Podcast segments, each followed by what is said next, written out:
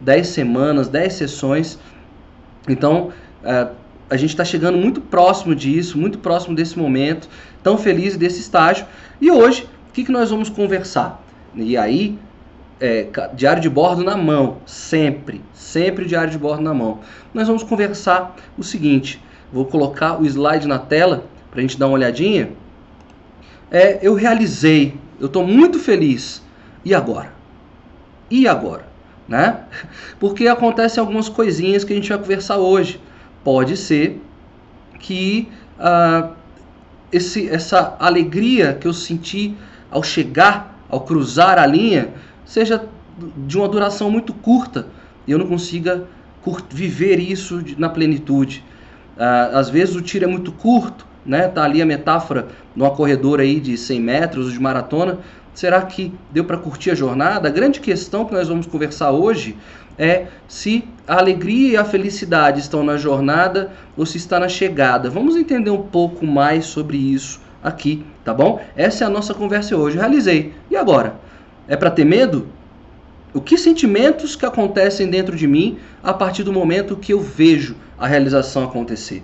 É sobre isso que nós vamos conversar aqui hoje. Eu estou vendo antes de avançar que o chat está aqui uh, com a Laís e com a Daisy Ellen, né? Deixa eu dar uma olhadinha aqui. Uh, saudades também, Daisy. Daisy, que legal, que bom que você está aqui hoje com a gente. Ficou um tempo afastado e a gente sente falta disso, né? Deixa eu até voltar para mim aqui. a gente sente falta, eu quero a participação de vocês aqui com a gente. Então ela disse que ficou um tempo afastada das lives, mas está vendo os vídeos que estão sendo gravados. Que ótimo! Eu já deixei de falar porque vocês já são de casa, mas quem está chegando aqui no Live Class por agora, seja bem-vindo. Então nós fazemos ao vivo uh, todas as quintas-feiras às 20 horas e vale lembrar o quê? que é legal estar tá aqui ao vivo, é legal participar ao vivo, porque de repente você coloca aqui no chat, como eu estou fazendo agora com a, com a Laís, e aí já responde aqui com você. A, a, a, proposta do Live Class é esse papo, é essa conversa. Mas temos as gravações que ficam prontas e disponíveis na plataforma. Nós temos o podcast, nós temos os cadernos e o principal, que aí eu balanço vocês mesmo, eu puxo as orelhas, porque tem que fazer as atividades que a gente deixa para vocês. Não adianta ter todo o volume de informação e de conteúdo se esse conteúdo não, não vira uma ação, ele vai ficar ali como água parada. Então, vale lembrar. Então, Laís, que bom que você conseguiu acompanhar. Então, estamos juntos e que bom que você está aqui com a gente hoje. A DZL coloca o seguinte: estou sempre acompanhando as aulas pelo podcast, como eu já falei aqui, né? E hoje finalmente consegue acompanhar a aula ao vivo. Eu também estou muito feliz por você aqui, então, Deise. Que bom que você está ao vivo, vai poder acompanhar e saber o que está acontecendo, né? Então, traga suas questões, traga suas dúvidas mesmo. E a Laís colocou o seguinte: coloquei em ação os meus planos, pois as primeiras aulas de setembro me ajudaram muito, consegui finalizar um mestrado. Então, Tiago, pega leve com o que você está falando, porque nós temos uma mestranda aqui entre nós, né? Uma mestre, mestranda não, nós temos uma mestre aqui entre nós. É, tipo, passou por nós aqui doutoras, então que maravilha. Tomar muito cuidado com o que eu falo aqui, confiar na, na curadoria de informações que eu trago para vocês. Se eu, se, eu, se eu estiver falando alguma besteira, por favor, vocês sinalizem aqui, tá bom? Bom, é, Jô tá aqui com a gente. Sempre, né, Jô Guerreira, que bom te ver aqui também. Danizinha também, não tem como eu não falar. Eu acho que vocês são 100%, não é isso? Jô, Danizinha. Eu tô sentindo falta da Cássia aqui, mas vamos lá. Ah, e a Beatriz Leon, consegui também estar aqui hoje, na Itália.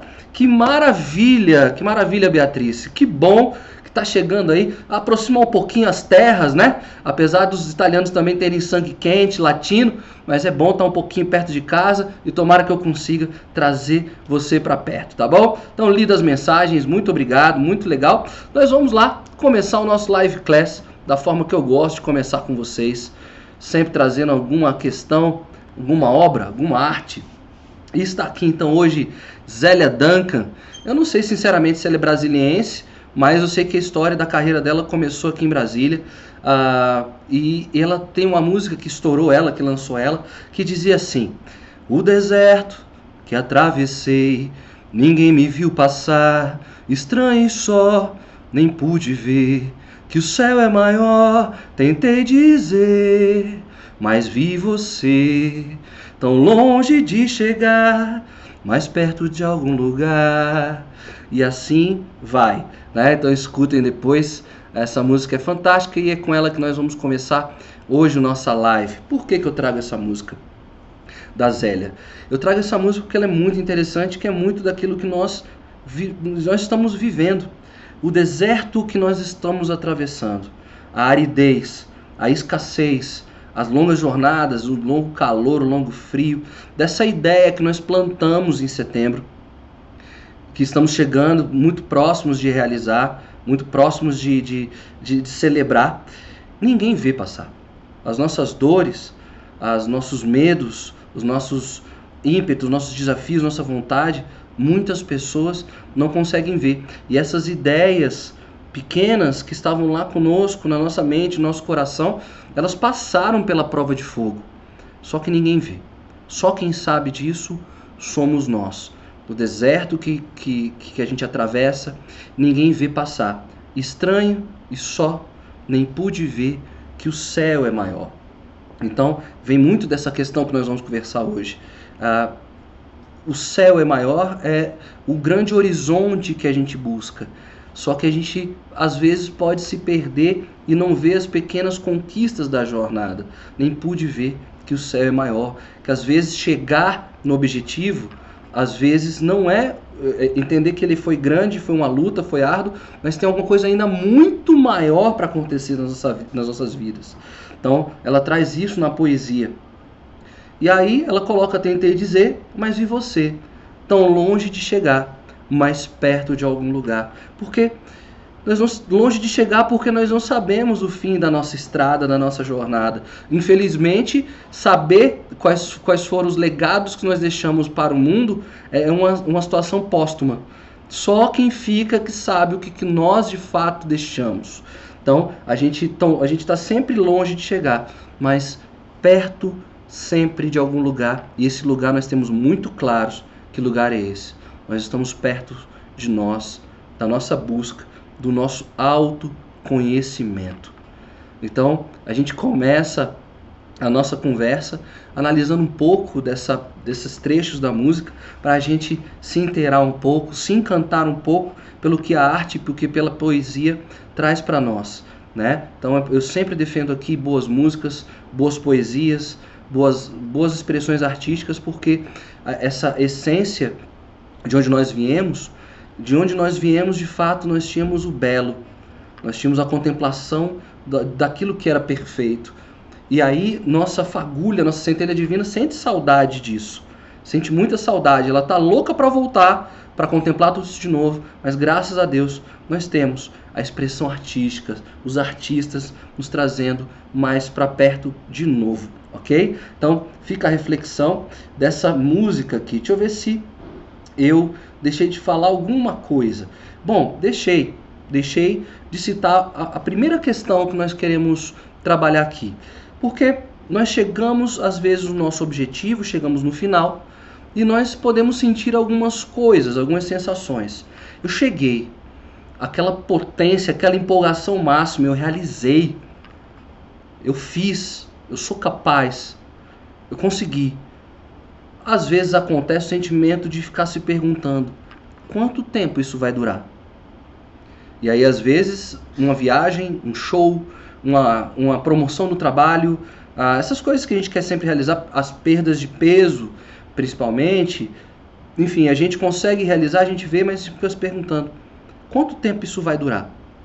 É um medo que já vem assondando e, e assombrando nossa cabeça. Isso pode não durar muito tempo, dura duas semanas e aí voltei para o zero. E o voltar para o zero traz algumas questões para nós. Será, aí eu analiso tudo que eu vivi, tudo que eu passei, toda a minha jornada, e eu fico pensando: será que eu vou ter força e potência para recomeçar, para fazer de novo, para alcançar o céu, para alcançar esse horizonte maior? Então, são essas coisinhas que nós vamos conversar hoje, tá? É, vamos entender um pouco então a felicidade. Já que a gente está falando sobre a proposta do nosso encontro de hoje, Vamos para os nossos objetivos de hoje. O que, que a gente quer ao fim dessa live entender, tá? Então, primeira questão: o que fazer quando a felicidade da conquista não foi tão duradouro quanto esperado? Exatamente o que eu falei agora. acabei não botando slide aqui para vocês, né? Pronto, agora vai, tá?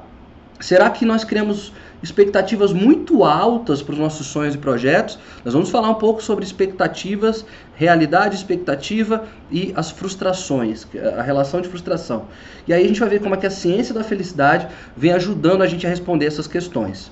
A segunda questão que nós vamos conversar aqui hoje: a felicidade está na jornada ou está na conquista da meta? E aí, o que, que a história da felicidade tem para nos ensinar sobre isso? Já parou? Eu vou deixar a pergunta aqui, vou deixar para vocês. Ah, e aí, felicidade está na jornada ou está na conquista?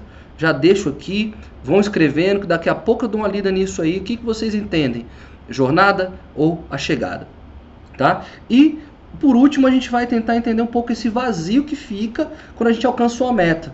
E entender que ele é mais comum do que a gente imagina, tá? Não é exclusividade sua, você não tá, você não é um ponto fora da curva, você não está pirando, tá? Isso acontece com grandes nomes da humanidade, passam por essa experiência, né? Então, e, e esse fenômeno é chamado de falácia da chegada. E aqui a gente vai ver como é que a gente pode lidar um pouco melhor com essa questão da falácia da chegada. E aqui, sobre esses aspectos, eu tenho dois, duas histórias para vocês, dois personagens da atualidade, uh, que nós podemos ter acesso às histórias deles, são grandes nomes de sucesso. E aí, para a gente entender um pouquinho melhor esse contexto. O primeiro que eu vou tratar, eu não vou lembrar o nome dele, tá, gente? Depois pesquisem direitinho e achem o nome dessa figura e desse personagem. Ele era o, o, o sócio, o parceiro do Steve Jobs na jornada deles no, no, do, do, no crescimento e na criação da Pixar. A Pixar tinha um objetivo. Qual era o objetivo da Pixar? Era criar o primeiro longa-metragem todo feito em animação. Então esse parceiro do Jobs colou com ele e aí conseguiram desenvolver todo o projeto de entregar o Toy Story, que aí tem a última, a, última versão do, do, Toy Story, passou no cinema agora, não vou nem lembrar o nome, se, o número, se é 4, se é 5, se é 6, sinceramente, mas eu vi com a minha filha, fantástico, os caras encerraram essa, essa, essa série, né, esse, essa obra, de forma mágica e fantástica. Agora, então voltamos para esse personagem, esse parceiro do Jobs. Ele tinha essa meta, fazer animação, a maior, o longa, o longa metragem todo em animação gráfica. E aí ele realizou, fez, conquistou. E aí a pergunta que é a pergunta da nossa live, realizei, e agora? ele fala na, na biografia dele, na bibliografia dele, que ele tinha um céu para alcançar. Então, chegamos no Toy Story, era o que a gente queria, mas eu tenho que agora manter a Pixar como uma referência na área, como uma referência não só em animação e produção, mas como uma referência em criatividade e novas entregas para o público. Ele tinha que garantir essa máquina funcionando para que a Pixar continuasse entregando essas obras fantásticas para nós. Então, esse se tornou o grande propósito dele. Não parou, não era aqui no Toy Story, era aqui manter o padrão Pixar de entrega. Então foi assim que ele se encontrou. Essa era a primeira narrativa que eu queria trazer para vocês.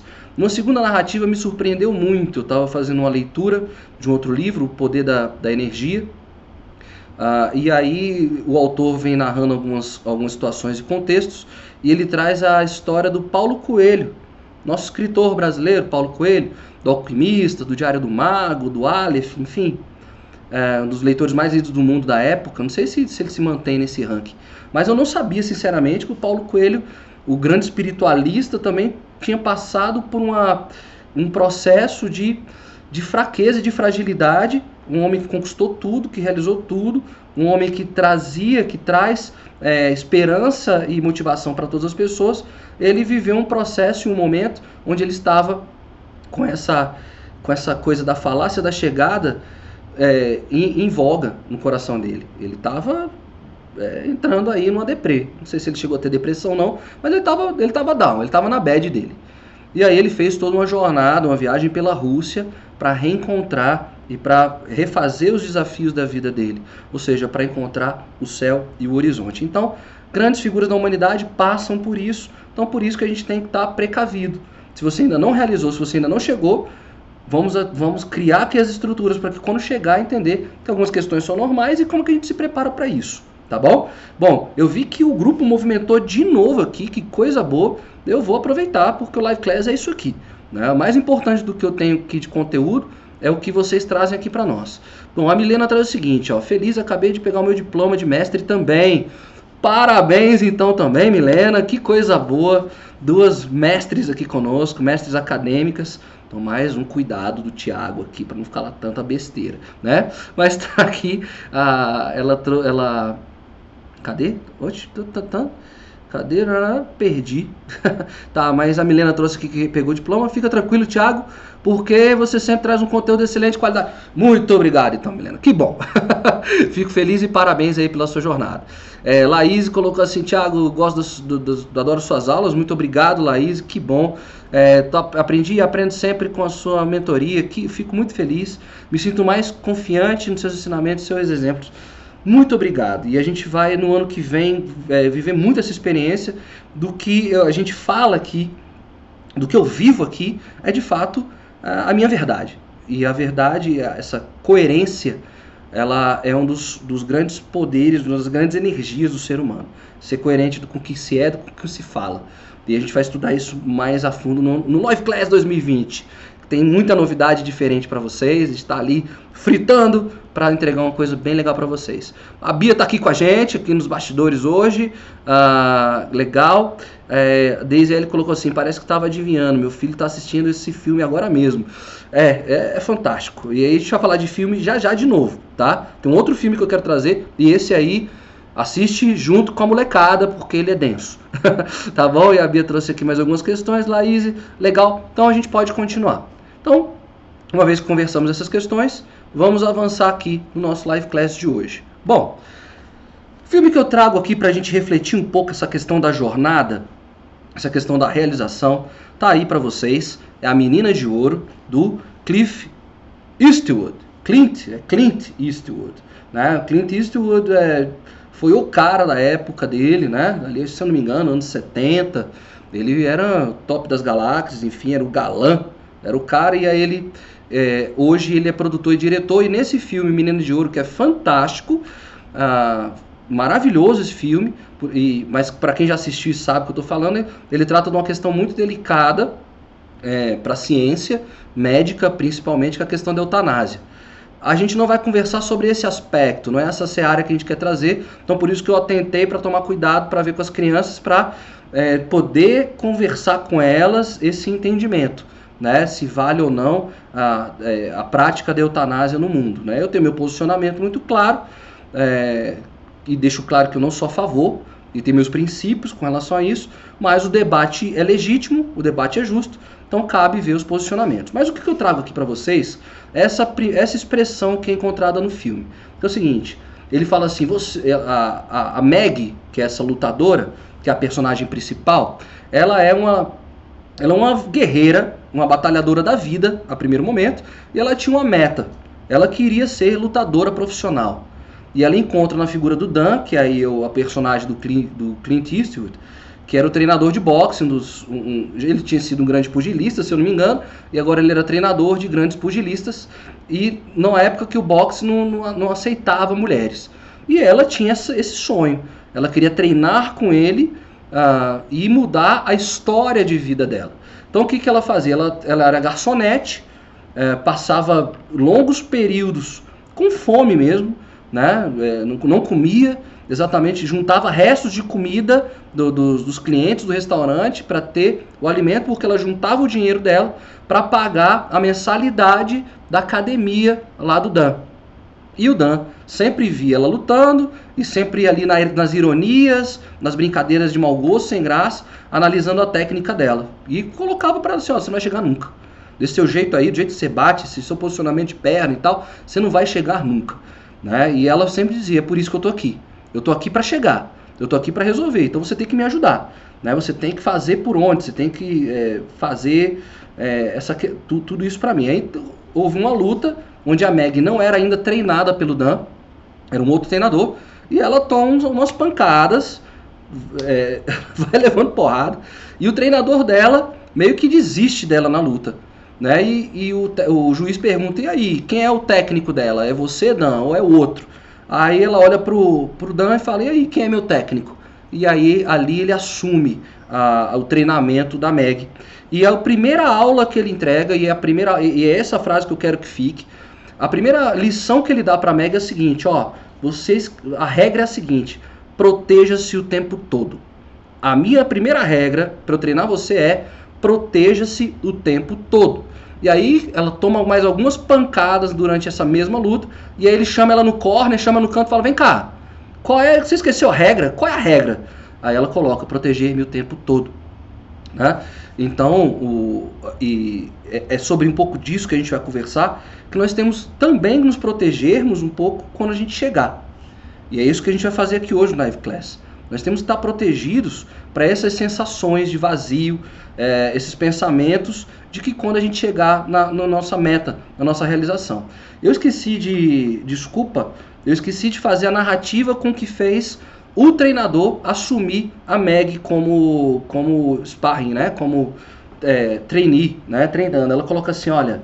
Eu tenho 32 anos, senhor Dan, e eu estou aqui comemorando o fato de que passei mais um ano raspando pratos é, num, restaurante, que é o que eu vim fazendo desde os 13 anos de idade. De acordo com você, completarei 37 anos. Antes que eu possa dar um soco decente, o que eu devo admitir, depois de trabalhar nessa bolsa aqui de velocidade por um mês, sem chegar a lugar nenhum, pode ser simples verdade de Deus.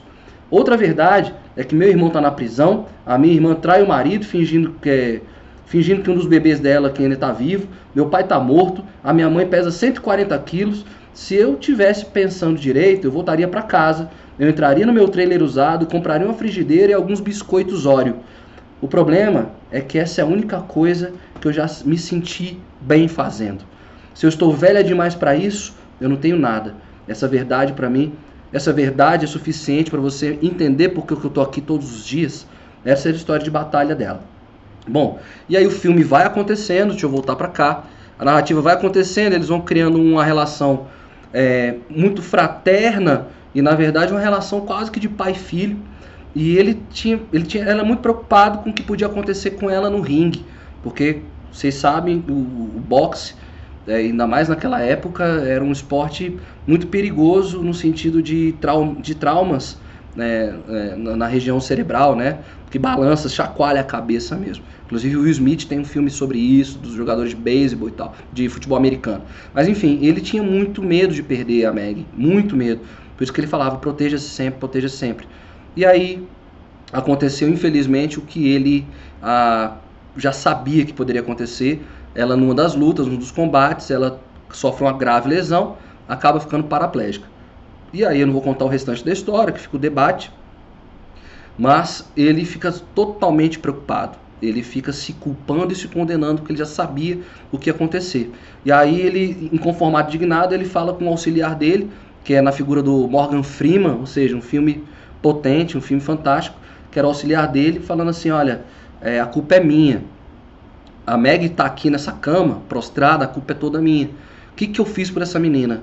Eu acabei com a vida dela. E eu sabia que eu ia acabar com a vida dela. E aí o Morgan Freeman, o personagem dele, coloca assim, ó, não diga isso a Meg entrou por aquela porta sem nada além da coragem.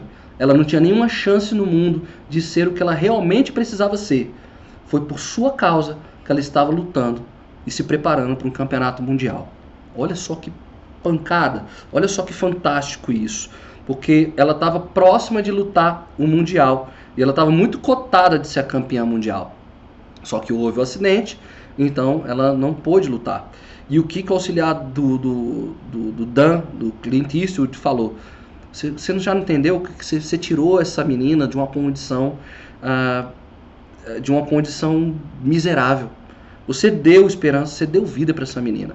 Essa menina, sim, estava muito protegida para estar ali naquela, naquele leito. Depois vocês assistam e, e o debate gira aí. Mas quem não estava preparado para essa frustração era ele, era o próprio técnico. Então fica o debate tá, dessa, dessa obra. Ela não queria ser campeã mundial.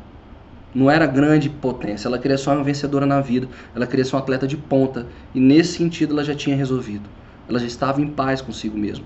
Ela tinha alcançado. Não era o mundial. Era ser um atleta de ponta. Então quando a gente pensou nossas metas lá atrás, o que, que a gente queria de fato? É, o que, que a gente almejava? O céu, o horizonte, a Pixar dos, dos, dos, dos grandes anos vindouros ou só o Toy Story, só, só o filmezinho. Então é isso que a gente tem que pensar quando a gente realizar. Isso vai nos dar força. Então a gente tem que estar sempre protegido. Protejam-se sempre desses pensamentos aí, desse vazio, tá? E a gente vai conversar agora sobre a felicidade propriamente dita, tá? Então deixa eu, deixa eu me organizar aqui do que, que eu estou fazendo. Então vamos voltar aqui. Então o que, que a gente vai fazer agora é tratar um pouco dessa história, uh, desse termo, dessa expressão que é colocada como a falácia da chegada. Bom, o filósofo francês, o Gilles Lipovetsky, tá, que é o teórico da, da hiperconectividade, ele trata o seguinte, como ele faz a leitura da, da sociedade, e isso não só o Lipovetsky tratou, mas a gente conversou um pouco sobre a sociedade do cansaço, do Byung-Chul Han, é, parte desses conceitos eu também trouxe nessa live anterior, então dá uma olhadinha, não vou lembrar qual foi o tema, mas nós falamos da sociedade do cansaço, né? É, acho que era uma live sobre os limites, se eu não me engano. Depois eu, a gente procura direitinho e entrega para vocês. Mas o que, que acontece? Nós estamos vivendo nessa sociedade da decepção.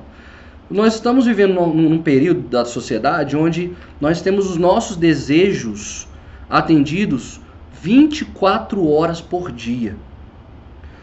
Então o que, que acontece? ter os nossos desejos atendidos 24 horas por dia, por dia o que, que isso faz? Aumenta a nossa expectativa sobre as questões. Se, eu, se tudo que eu penso, tudo que eu sinto, tudo que eu faço me atende, então eu coloco a tarde lá em cima da expectativa. E nós sabemos muito bem como é que é a vida real. Na prática, na lida do dia a dia, a gente sabe que às vezes a gente não chega aonde queria estar. E aí nós chegamos aqui no, no, no ponto que nós alcançamos. Olha o tamanho. Aqui está a decepção. Aqui é que habita o tamanho da decepção. Então, o, o Gilles Lipovetsky coloca o seguinte: a sociedade moderna fez explodir o sentimento da decepção. A democracia abriu o desejo das pessoas. Ou seja, a democracia abriu o desejo, ou seja, posso realizar. Ela cria frustrações porque não suporta as desigualdades. E a gente vai conversar um pouco mais sobre isso. E, e, a época hipermoderna que nós vivemos hoje acelerou ainda mais a decepção que agora está em todos os lugares, em todos os níveis sociais. Exatamente, a coisa está tão grave que a gente não consegue se sentir feliz e realizado com algo que nós conseguimos, que nós alcançamos. Que tem sempre uma sociedade nos cobrando de algo mais. E aí nós introjetamos isso, nós nos cobramos demais. Mais, lógico, a gente tem que realizar mais. Mas eu estou falando da, da, da, do bombardeio de cobrança, né? Da, da felicidade, dessa busca é, pela felicidade. Então a gente nunca está satisfeito. A gente, não, a gente realiza e não se sente pleno, não se sente vivo, não se sente inteiro. Então tem alguma coisa muito louca acontecendo aí. E é isso que nós vamos conversar hoje. Nós temos que estar nos preparando. Protejam-se sempre. Se eu estou trazendo informação aqui, protejam-se resguardem-se, que isso está acontecendo. Esse bombardeio está acontecendo, tá? Então, continuando aqui, a gente vai entender um pouco desse vazio que fica, do que essa sociedade vem trazendo para nós como esses vazios. E é o que a gente vai conversar agora. Então, é, o Gilles traz aqui três causas. E é o que nós vamos conversar sobre essas três causas de vazio de, de do, do, do, do alcance da meta. Né? Porque enquanto a gente está no nosso processo de transformação e de realização, o mundo não para lá fora. Tá? Então, enquanto você está focado, enquanto você está na meta, enquanto você está ali no objetivo, nos planejamentos nas ações, a vida está acontecendo, o mundo lá fora está acontecendo. E foi igual nós colocamos na música da, da do, do, início aqui. Da, não é Adriana Calcanhoto, gente, pelo amor de Deus. Eu esqueci o nome da mulher. a Zélia Duncan, pronto, veio. O deserto que a gente atravessa, ninguém vê passar. Né? A gente passa estranho, passa só, e só a gente consegue ver se o céu é maior. Enfim. Então a primeira questão desses vazios é que a vida está acontecendo, e aí que olha os medos que a gente fica ali preocupado. Primeiro, que nós entregamos toda a energia no nosso projeto, né, na nossa meta, nos nossos sonhos, né? e aí nós não percebemos que ainda há várias realizações, várias coisas até maiores que ainda temos para fazer. E aí qual o medo que fica? Mas a gente sabe, a gente não consegue saber de onde vai resgatar a força para nossa nova jornada. Eu vou dizer onde é que está a força. A força está porque você realizou, você é vitoriosa, você é uma vencedora. A Bia tratou só sobre isso. Uma live inteira só sobre isso. Você é vencedor ou perdedor, fracassado. Não. E o Ford colocava muito isso. Você é, se você pensar que você é fracassado, se você pensar que é vencedor, de qualquer maneira você está correto. A energia é a mesma. Então, uh, a gente fica com essa preocupação, esse vazio. Né? Será que eu vou ter potência de novo para me lançar de novo? Eu não tenho dúvida. Vai. E o Live Class do ano que vem é exatamente é, um ano de experiência, de conversa para a gente entender de onde é que vem essa história de força de vontade. Nós vamos desmistificar um pouco o que o senso comum traz para nós, que é uma energia interna e que cabe a nós cultivarmos. Isso está equivocado e o Live Class 2020 é exclusivo, específico para a gente entender que a força de vontade ela, é, ela tem seu limite, né? ela, ela é uma, uma espécie de barra de energia, ela se finda ela pode ser recuperada? Pode, mas ela se finda. E tem como a gente criar estruturas e estratégias para a gente não ir perdendo essa energia, tá ok? Então, esse é o primeiro medo, esse é o primeiro medo desse vazio, dessa causa. A gente uh, não saber se vai ter força para é, continuar, para ter um novo projeto, a gente chegar em novos horizontes. A segunda questão tá, que, que ele traz aqui é que quando nós, nós focamos numa realização de objetivo, o que, que a gente vai deixando para trás? Aquilo que, nos, que, a gente, que a gente sentia prazer, aquilo que nos dava satisfação. Nós vamos nos perdendo, às vezes, de amigos, família ou de atividades que eram nossas. Mas vamos lá, vamos entender. Foi uma escolha que nós fizemos.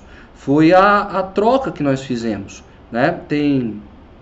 Eu vou lembrar a expressão daqui a pouco, é, que a gente já tratou também em live, que é aquela relação do. É, é aquele, aquele termo da economia.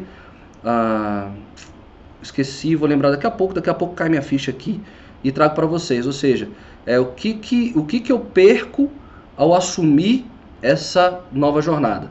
Né? Então tem que estar muito claro isso para mim. Então quando eu sei que eu vou perder, não dá para ficar sentindo que perder essas coisas.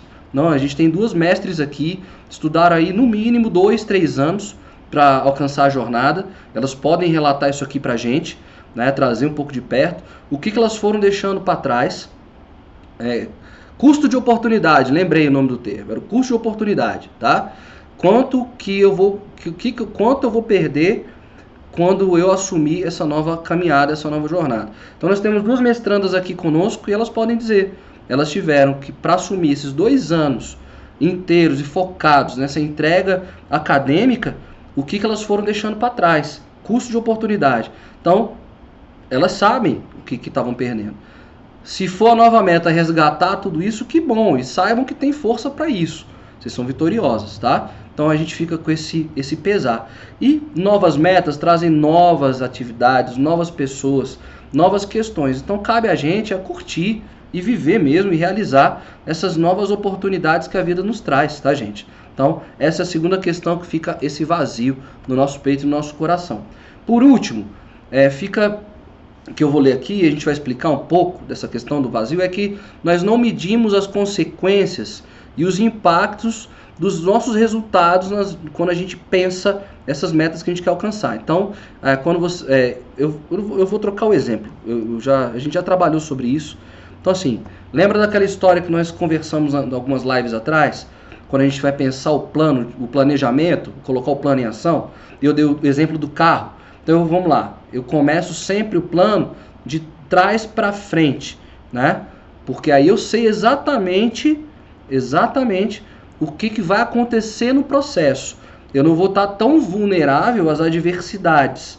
E esse é o grande medo. Quando a gente não faz o planejamento adequado, não coloca os planos corretos em ação, a gente vai ficar à mercê das adversidades. Isso causa uma estranheza e causa um medo muito grande. Então, exemplo do carro. Pensei o carro. Até fiz propaganda da Jeep, Jeep patrocina a gente. Jeep Renegade. Então, assim, já pensei o carro, já pensei a cor, já sei o que eu quero. Então, eu tenho que pensar a concessionária. Eu tenho que pensar os planos de financiamento dos bancos. Eu tenho que pensar quais estratégias que eu tenho que adotar para a economia. Né? Do que vou tirar de onde? Vou tirar do meu salário, vou tirar dos meus negócios. Então, assim, a gente vai criando de trás para frente. Então, quando a gente faz isso, a gente sabe, a gente está medindo muito bem as consequências do que está acontecendo de tudo que está acontecendo conosco. Então a gente não fica, a gente perde esse medo desse vazio de é, não sei, as coisas vi, vieram acontecendo e eu perdi o controle e, e me perdi nessa história toda aqui. Então esse vazio fica. Então muito cuidado. São essas três questões que vão aliviar um pouco. É uma forma de nós nos protegermos. Lembra? Proteja-se sempre, tá? Porque vale a pena alcançar e chegar, então celebrem, tá ok? A gente vai concluir daqui a pouco e a gente fala um pouco mais sobre isso. Mas eu vi que o chat deu uma movimentada aqui, vou fazer a pausa e ver algumas questões aqui, tá ok? Bom, a Jo trouxe o seguinte, Tiago, não sei se seria depois de alcançar nossos objetivos ou metas, nossas motivações passam por mudanças. Faz parte do processo. Deixa eu ver se eu entendi a pergunta, tá, Ju? Ela já colocou o seguinte, ó. É, quando a gente alcança as metas e os objetivos, a pergunta dela é se as nossas motivações também passam por mudanças. Vamos lembrar as motivações? O, o, o ciclo das motivações? Vamos lá, o Daniel Pink, tá? Dá uma olhada nesse cara depois. Eu até também falei que já está avançado um pouquinho, confesso que eu não vou conseguir entregar 100% da resposta, mas a linha argumentativa é essa. Vamos lá. Motivação 1.0. Motivação 1.0 era aquela motivação dos nossos ancestrais. Motivação pela sobrevivência. Tinha um animal, eu tinha que correr atrás da minha comida, eu tinha que tomar cuidado com os predadores. Então o que me motiva é e a segurança da minha vida. Motivação 1.0. Motivador, motivação 2.0 foi aquela que nós estamos acostumados, nós, nós, nós vimos e às vezes até vivemos, está aqui, às vezes na nossa realidade, que é a motivação vinda da, do sistema de produção industrial, que era o modelo do burrinho, da cenoura e do chicote, lembram? Então eu dou um agrado aqui, o burrinho segue o agrado. Se o agrado, se a recompensa não é suficiente para fazer ele se mover, vem o que? O chicote, pá, pancada no lombo para ele continuar se movimentando. Né? Então era essa, esse, esse equilíbrio de forças. Motivação 3.0, lembrar do Wikipedia. Né? Eu contei essa história também nas lives. É, a, o Windows estava contratando os grandes nomes da humanidade para escreverem a maior enciclopédia do mundo. E aí veio a internet e veio o Wikipedia onde as pessoas colaboravam, as pessoas contribuíam, as pessoas doavam, se doavam de graça. A nova motivação é a motivação da colaboração, a motivação do serviço. Foi como eu falei para vocês, eu estava na livraria esses dias, umas duas semanas atrás, e vi um livro que não era do Daniel Pink, já estava dizendo motivação 4.0. Então essa eu vou ter que pesquisar, confesso, vou ter que estudar para trazer para vocês. Mas entende o que, que a questão aqui, Ju? A questão é, pode ser que a motivação mude? Pode. Eu acredito que sim.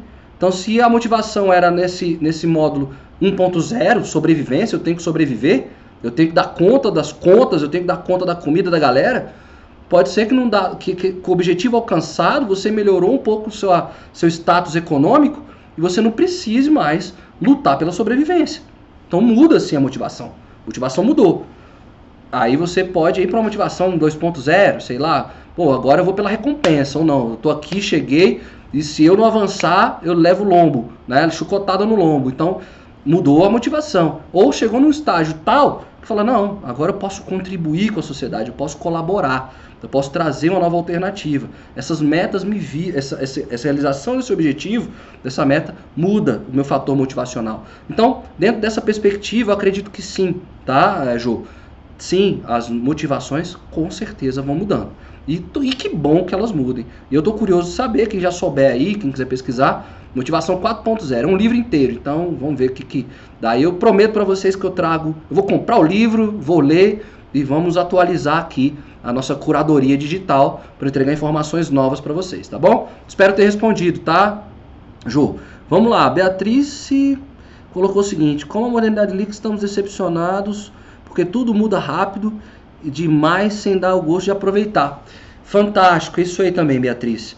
Modernidade líquida, tratada não só por mim, como pela Bia, do grande Bauman, exatamente nesse processo de mudança, de transformações muito rápidas. O que eu defendo, e a gente vai falar daqui a pouquinho, é o que, o que os fatores extrínsecos, numa dinâmica muito rápida, acabam forçando que esses fatores intrínsecos que estão dentro da gente também ganhem essa velocidade. Então, por isso que hoje a gente está também, não só na modernidade líquida, mas também estamos dando uma ascensão no, na jornada de autoconhecimento e espiritualidade das pessoas. Nunca se falou tanto de espiritualidade, movimento de mindfulness e de autoconhecimento, né, que infelizmente os charlatões de plantão colocaram como balela os profissionais sérios que trabalham sobre essa vertente, mas que esse, a velocidade interna pode ser controlada. Nós não temos poder e controle sobre o mundo, mas nós temos poder e controle sobre o que acontece dentro de nós. E isso nós temos, tá ok? Então, muito obrigado pela contribuição, tá, Beatriz? Legal. É verdade, às vezes nem dá tempo de celebrar a meta alcançada, já vem um bombardeio. Exatamente. Então, acredito que é isso. Trago mais questões, tá bom? Vamos avançar aqui então. Eu vou trazer um pouco da história da felicidade tá? E eu vou tentar ser bem resumido porque que bom que a nossa live está num processo super delícia, super bom e eu estou preocupado agora é com o tempo. E eu tenho que chegar a algumas conclusões com vocês, tá? Bom, a um pouco da história da felicidade. Então isso aqui foi extraído de uma tese de doutorado, tá, gente? Isso aqui não é da minha cabeça, não foi eu que criei. É, eu teria mais algumas questões. É, o importante aqui sobre a história da felicidade. Antes, antes de eu falar da história da felicidade, como é que essa história toda começa, né? É, onde é que a gente vai estudar entender a felicidade? Ah, o rei de um país chamado Butão, não sei se já ouviram falar do Butão, que é lá no Nepal, ele quando assumiu o reinado dele, vou até pegar o nome dele aqui, é Digme Singh Wen, Wenchuk. Nossa, é complicado, né? Difícil dizer isso aqui, tá? Ele colocou o seguinte, o reinado dele ia ter uma meta só, tá? Isso é recente, isso é mais, isso é mais moderno, é para cá. Que o Butão, o país, o Butão, seria o país mais feliz do mundo. Ele começou todo essa, esse, esse, esse, esse campo conceitual. As pessoas, num dado momento, acharam aquilo ali muito engraçado, né? Mas depois, alguns especialistas começaram a levar isso um pouco mais a sério. Então, a gente é grato a, a, ao rei aí do Butão, tal, por ter começado essa conversa. Hoje o Butão não está nos índices de felicidade mais altos, né? Porque é um país ah, um pouco mais ah, que não tem grandes, não é uma grande potência econômica, tem as questões de produção, mas o, o, o rei dele trouxe essa, essa, esse entendimento para a gente estudar. E aí, é, a partir disso, a partir desse entendimento, é, criou-se o FIB, o FIB, Felicidade Interna Bruta. É um estudo e um conceito. Quem, depois vocês nem pesquisado, não vai dar para a gente conversar um pouco, a, a, aprofundar sobre isso agora, por conta do nosso tempo. Mas felicidade interna bruta é uma espécie de PIB. Né? Temos o, os PIBs, Produto Interno Bruto, que avaliam a economia e, e, a, e, a, riqueza do país, a produção do país em um ano, o, o controle e tal, direito, tem, tem essas pesquisas econômicas, mas nós temos a felicidade interna bruta. O botão não está bem no ranking, mas começou-se todos esses estudos sobre a felicidade pela, pela via econômica. Mas os estudos sobre a felicidade não só é, são feitos pelos economistas. Os filósofos já faziam esses estudos e nós vamos entender rapidamente como é que qual é o, o conceito, o entendimento de felicidade dessa modernidade líquida aqui que a Beatriz trouxe para gente, tá? Então uma breve história da felicidade, tá? Para vocês aqui. Bom, no período homérico, né, no período clássico, Ilíada e Odisseia, onde se começou a se falar muito por alto sobre o que era felicidade, nesse período, a, o entendimento de Demócrito, né, que era um dos filósofos da época, ele colocava o seguinte, que a felicidade não era apenas um resultado de um destino favorável ou de circunstâncias externas, mas sim de uma forma de pensar humano, ou seja, ele defendia o seguinte, que é, era entendia-se feliz aquele cara que se entendia como um homem de sorte. Então a felicidade era um fator de sorte.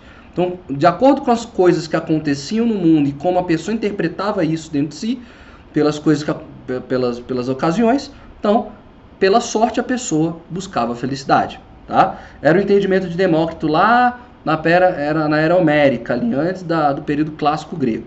Bom, depois de Demócrito a gente vem ali, é, eles não aprofundaram também a questão, mas Platão e Sócrates trouxeram uma questão de que a sorte, que, que desculpa, que a felicidade era uma questão de gozo seguro do que é bom e bonito. O que, que isso quer dizer? E aí, complementando com Aristóteles, esse sim começou os estudos, esse sim começou a jornada.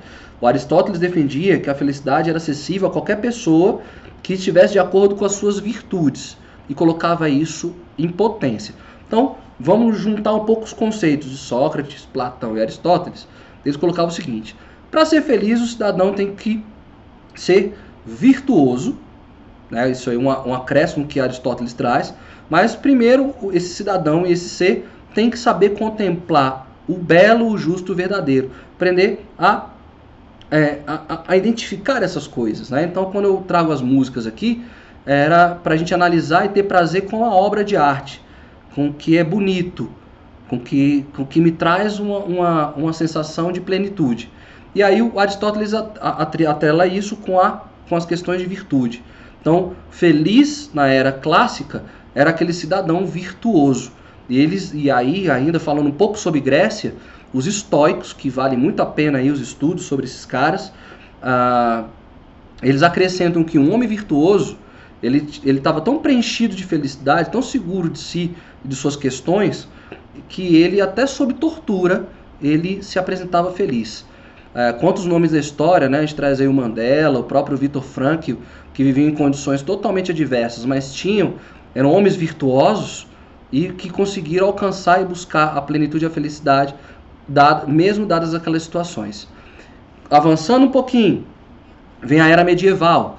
A era medieval tratava a, o, a felicidade como uma relação de devocional a Deus e de serviço a Deus. Ou seja, a felicidade estava numa jornada na vida para alcançar o paraíso. Vocês já ouviram falar sobre isso, a gente ainda vive muito disso. Suas obras na terra, tá? É, então, a felicidade mudou um pouco a rota para isso. Ser, seja, ser, ser, sirva a Deus, aos propósitos, seja devocional, você vai ter o paraíso e lá você vai ter a felicidade plena. Os iluministas, o iluminismo chegou mudando um pouco essa, essa, esse conceito, esse imaginário da época medieval. Né? O iluminismo traz um pouco, dadas as, as, as distâncias de entendimento, colocava que o ser humano era feliz quando suas necessidades básicas eram atendidas. E aí a gente pode lembrar, tá? Pode lembrar um pouco da pirâmide de Maslow, né? Então, primeira necessidade do homem, é, condições mínimas de, de é, sanitárias, né? Aí vinha direito à alimentação, lazer e assim ia, ia, ia galgando a pirâmide. Então, cada, em cada estágio desse, o prazer era a grande virtude, era o grande entendimento da felicidade. Nós vivemos um pouco disso ainda também, cabe lembrar. E aí, nossa atualidade, nossos dias de hoje, dadas as condições do que o marketing, a publicidade vem fazendo conosco, hoje é, diferente de tudo que aconteceu, a felicidade não é em alguém ser bom, virtuoso igual os gregos, né? Colocavam. A questão é que você, para ser feliz, o importante é você se sentir bem. Então eles vendem isso. Esteja bem. Se você é um pilantra, um filho da mãe, blá blá blá blá blá blá blá, não importa. Se você se sente bem, você é feliz, você é pleno, você é muito feliz. E aí vem essa metáfora aí que a felicidade então para a modernidade é um cãozinho fofo. E a gente vai conversar um pouco sobre isso, né? Dadas essas futilidades aí do que a gente vive, do que, que é a felicidade. Tá? Então, essa é um pouco da história e a gente vai apresentar os aspectos, cadê? Os aspectos, dentro de tudo que, que, que eu pesquisei de curadoria, algumas coisas são muito comuns. Nos nossos live class, a gente traz é, algumas dicas, vamos pensar assim, é, para que você uh, possa experimentar, vivenciar. Aqui os conceitos de felicidade são tão amplos para tantas áreas de estudos da humanidade que não é pretensão nossa colocar que o que eu vou falar aqui é a receita do bolo para a felicidade. Não é. O que eu estou trazendo aqui para vocês, e a gente vai debater um pouquinho, é que uh, os autores de várias áreas chegam a esses consensos. Então, entenda um pouco isso e crie, lógico, a sua jornada. A felicidade é possível? Já vou adiantar a conclusão. Sim, ela é possível. Podemos ser felizes, mas vale a gente entender aonde está a nossa felicidade, na nobreza, no serviço a Deus, no atendimento às nossas necessidades, sermos cãozinhos fofos ou o fator sorte. Vamos entender agora aqui. Vamos lá para os nossos entendimentos aqui. Bom, já joguei? Não, não joguei, né?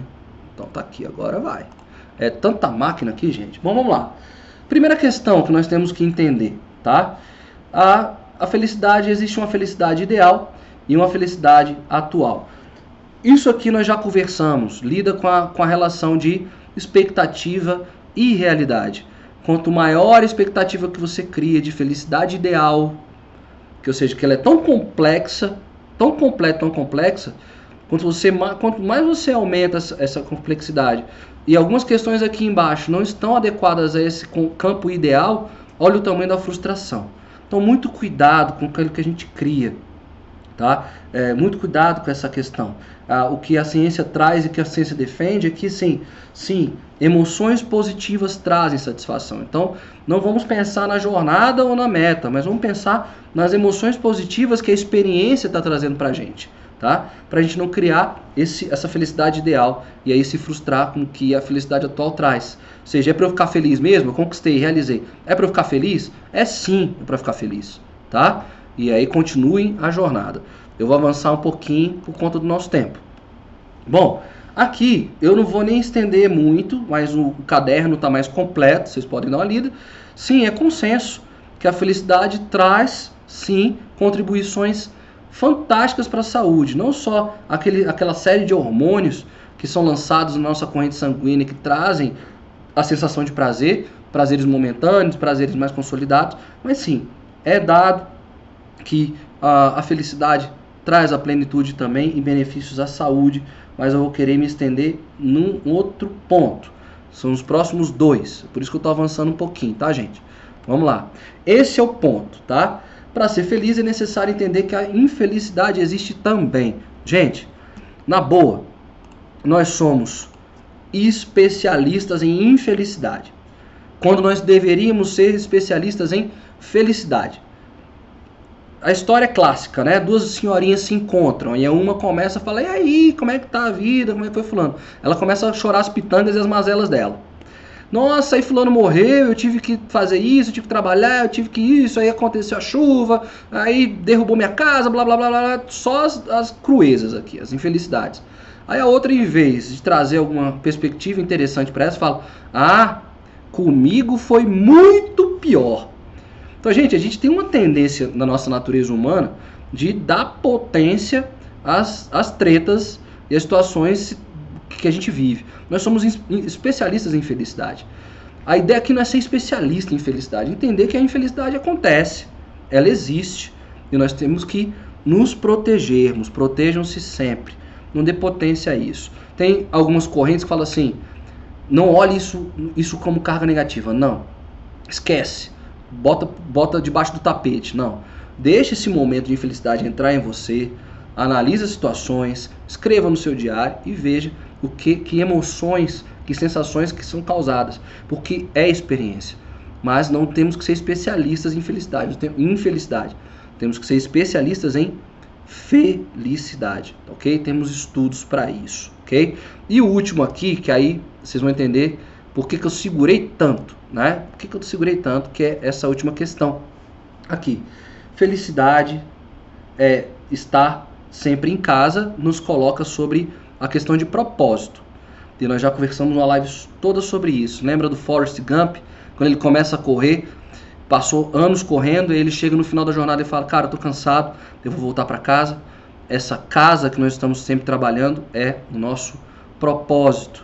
Então, quando a gente descobre o nosso propósito, pode acontecer todas as intempéries na nossa vida. A gente sabe que tem um porto para voltar, que é a ideia máxima, é o céu é maior, que o céu é maior, tá? Então é, o texto vai estar mais completinho, dê uma olhada no caderno, leia um pouco mais sobre isso e veja a live sobre propósito, vocês vão entender o que eu estou querendo dizer. Mas a felicidade é viver momentos com pessoas, estar realmente com elas. E esse ponto que eu gostaria de estar aqui e encerrar.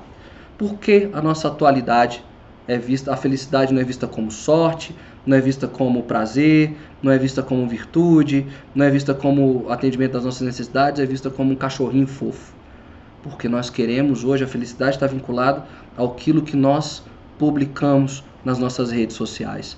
Então eu quero ter um cachorrinho fofo para bater a fotinha com ele e falar: olha que lindo. Pá, hoje eu passei com ele. Hoje ele fez cocô. Hoje ele fez xixi. Hoje. A felicidade para essas pessoas, e é por isso que a frustração é muito maior, está exatamente em publicar, provar para outras pessoas que você é feliz. Olha só o que está sendo criado. Vamos nos proteger sempre disso. Eu tenho evitado fazer algumas publicações da minha vida pessoal, porque eu quero viver as experiências. Eu participei de um show uns meses atrás em Curitiba, é, e aí show lotado, enfim, e aí eu fiquei lá atrás, não consegui chegar mais perto. Quando começou o show, eu fiquei uns 30 minutos sem ver o show. Por quê? As pessoas estavam com celulares levantados, vocês já viveram isso? Celulares levantados. Elas estavam vendo o show que estava na frente delas, ali pelas câmeras. Como se não pudessem ver a reprise desse show depois no YouTube, na internet. Mas elas precisavam mostrar para o mundo que eram felizes porque estavam ali.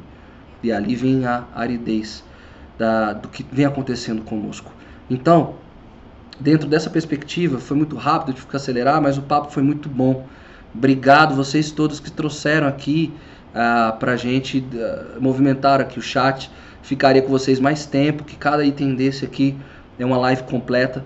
Mas vamos entender então, viver a experiência, sair um pouco dessas telas, porque nós estamos sendo provocados a isso, a esquecermos quem somos, o que, que nós construímos, o que nós crescemos enquanto pessoas, só para demonstrar que nós estamos bem.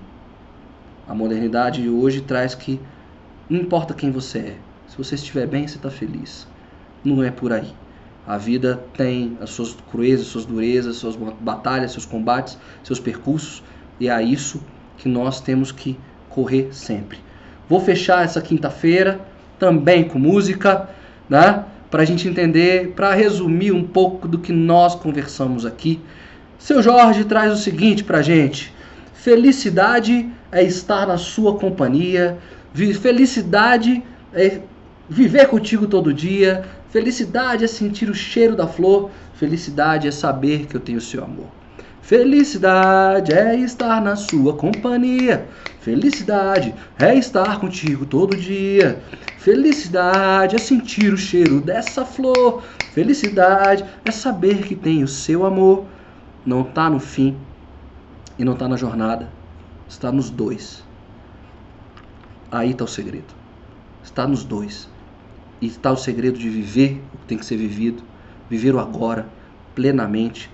Proteger-se sempre desses pensamentos, desses medos. E aproveitar o que a vida tem para trazer para